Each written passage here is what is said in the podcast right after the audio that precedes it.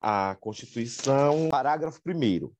As normas definidoras de direitos e garantias fundamentais têm aplicação imediata. Parágrafo 2. Os direitos e garantias expressos nesta Constituição não excluem outros decorrentes do regime e dos princípios por ela adotados, ou dos tratados internacionais em que a República Federativa do Brasil seja parte. Parágrafo 3 os tratados e convenções internacionais sobre direitos humanos, que forem aprovados em cada casa do Congresso Nacional em dois turnos, por três quintos dos votos dos respectivos membros, serão equivalentes às emendas constitucionais. E o parágrafo 4 o Brasil se submete à jurisdição do Tribunal Penal Internacional, a cuja criação tenha manifestado a adesão. A primeira coisa que a gente precisa saber aqui, para esses tratados e convenções internacionais de direitos humanos serem equivalentes às emendas constitucionais, ou seja, eles terem status de constituição decorrente do poder constituinte derivado, eles necessitam obedecer aquele coro qualificado para aprovação da emenda constitucional, que é o que? Aprovação em duas vezes pela, por cada casa legislativa por três quintos dos membros. Então, três quintos uma vez na Câmara dos Deputados, três quintos uma vez na Câmara dos Deputados, três quintos uma vez no Senado Federal, três quintos mais uma vez no Senado Federal. E aí, aprovada por esse quórum, ou aprovado o Tratado Internacional sobre Direitos Humanos, eles equivalem à emenda constitucional, ou seja, tem status de Constituição, salientando sempre que é Constituição do poder constituinte derivado, e não precisam ser sancionados ou vetados pelo presidente da República, dado que a emenda constitucional não é vetada ou sancionada, é apenas promulgada pela mesa da, é, de ambas as casas. Foi super comentado de um tratado antirracismo que foi incorporado como emenda constitucional, mas no site do Planalto não está registrado assim, né?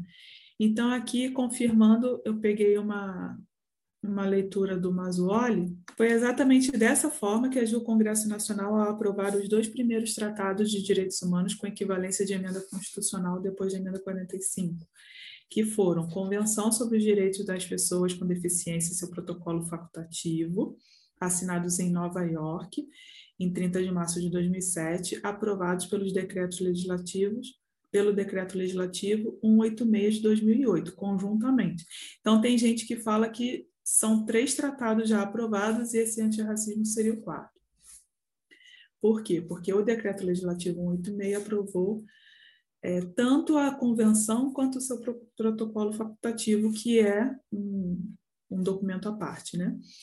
E o terceiro tratado, a Convenção de Marrakech, sobre o direito ao livro impresso às pessoas cegas ou com deficiência visual. Foi aprovado pelo parlamento pela maioria qualificada referida e já está ratificado em vigor no Brasil. E aí eu cheguei na, no decreto legislativo que aprova o texto da Convenção Interamericana contra o Racismo, Discriminação Racial e Formas Correlatas de Intolerância. Inclusive, essa notícia aqui no Ministério Público do Paraná. Ó a Presidência da República ratificou a Convenção Interamericana contra o Racismo, Discriminação Racial e Formas Correlatas de Intolerância, que passa a integrar a ordem jurídica brasileira com equivalência de emenda constitucional. Não é que o presidente da República sanciona ou veta, ele ratifica, porque você lembra quando a norma, uma norma de direito internacional, mesmo que não seja de direitos humanos, ele ingressa no nosso país. Lembra que ele tem que ter a chancela do, do, do, ele vem para o presidente, que envia para o Congresso e depois volta para o presidente para publicar, porque é o Poder Executivo quem publica. Então, no caso de, de emenda, no caso de tratados ou convenções internacionais sobre direitos humanos, que obedeceu o coro, mesmo que eles é, tenham status de emenda constitucional, não é que o presidente vai sancionar ou vetar, tá? A mesa da casa vai promulgar, mas o executivo vai publicar. E no que concursos temos aquela questão com aquele código que eu já te passei, não sei se você anotou, Lembro, acho que é 1118. Que tem um comentário lá, de 21 de agosto de 2019, que fala da evolução do entendimento sobre o tema no STF que até 77 todos os tratados no Brasil revestiam-se de caráter supralegal, quando passaram a assumir hierarquia de leis ordinárias, submetidas assim aos critérios cronológico e especial. Recurso extraordinário 80.004 do STF. A partir de 77, o STF passou a adotar a teoria da paridade normativa para todo e qualquer tratado e lei interna, situando-os no mesmo plano hierárquico e mesmo grau de eficácia, entendimento que se manteve até 2007. Em 2007, o habeas corpus 90.172, referente à prisão de depositário infiel, o STF decidiu que os tratados de direitos humanos possuem status supralegal, tornando inaplicável a legislação infraconstitucional conflitante com normas infraconstitucionais sobre a matéria, sejam anteriores ou posteriores à ratificação do tratado, que é o efeito paralisante. Minoritariamente, há entendimento de ministros no sentido de que todos os tratados de direitos humanos são materialmente constitucionais, independente do processo de aprovação, tendo como base o artigo 5 parágrafo 2 que é a cláusula constitucional de abertura. Então, concluindo, o STF nunca adotou tese de supraconstitucionalidade, mas essa lógica impera no direito internacional público, conforme o artigo 27 da Convenção de Viena.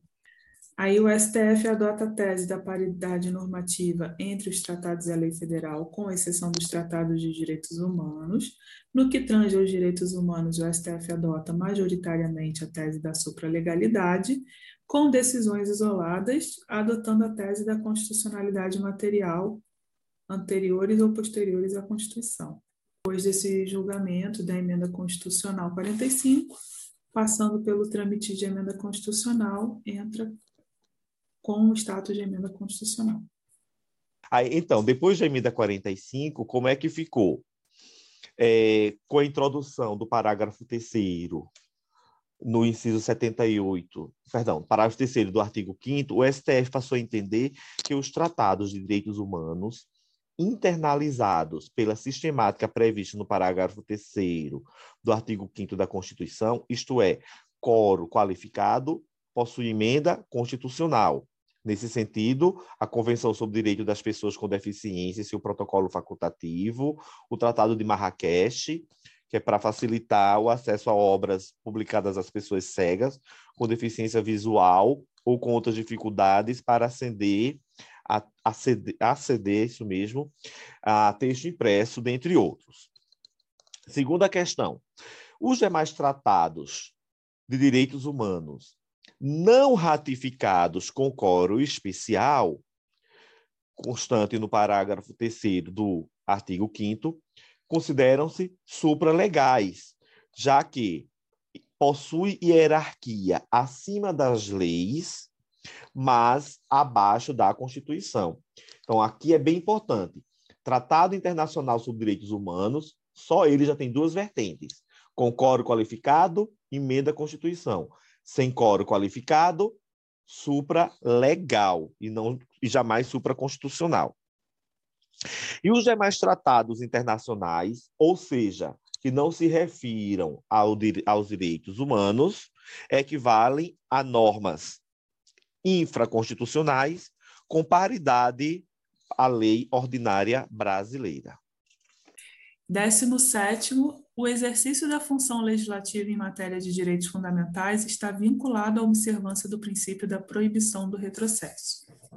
Correto? É. E o 17 também, os direitos e garantias fundamentais constituem comandos vinculantes para o poder público e para os particulares, mas, quanto a estes últimos, o dever de cumprir os direitos fundamentais restringe-se aos direitos sociais dos trabalhadores. Algo que não restringe, né? É. A escola da NPT fez um post no Instagram é, contando que o Estado brasileiro foi condenado perante a Corte Interamericana de Direitos Humanos, CIDH, nove vezes. Um, caso Ximenes Lopes. Dois, caso Escher. Três, caso Garibaldi. Quatro, caso Guerrilha do Araguaia. Cinco, caso Fazenda Brasil Verde, esse é fundamental que a gente conheça por se tratar de trabalho análogo à escravidão. Seis, caso Favela Nova Brasília. Sete, caso Povo Indígena Chucuru. E oito, caso Vladimir Herzog. E nove, caso Empregados da Fábrica de Fogos de Santo Antônio de Jesus, que também tem a ver com trabalho e é importante a gente conhecer.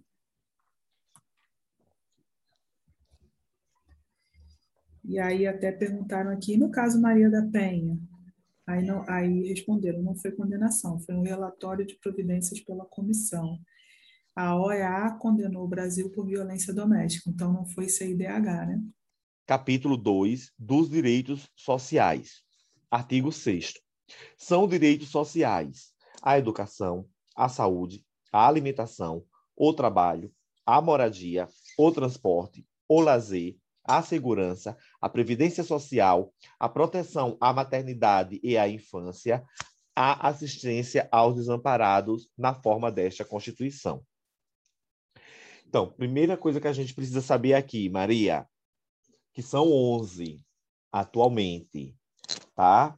E aí eu tenho aquele meu quadrinho de minimotécnica que eu botei assim, ESA TMT LACE pré pro as, lembra? Note aí, ó, ESA. Olha como é o meu quadrinho. Deixa eu ver se eu vou conseguir fazer tu ver. Espera aí, aqui. ESA TMT LACE pré pro as.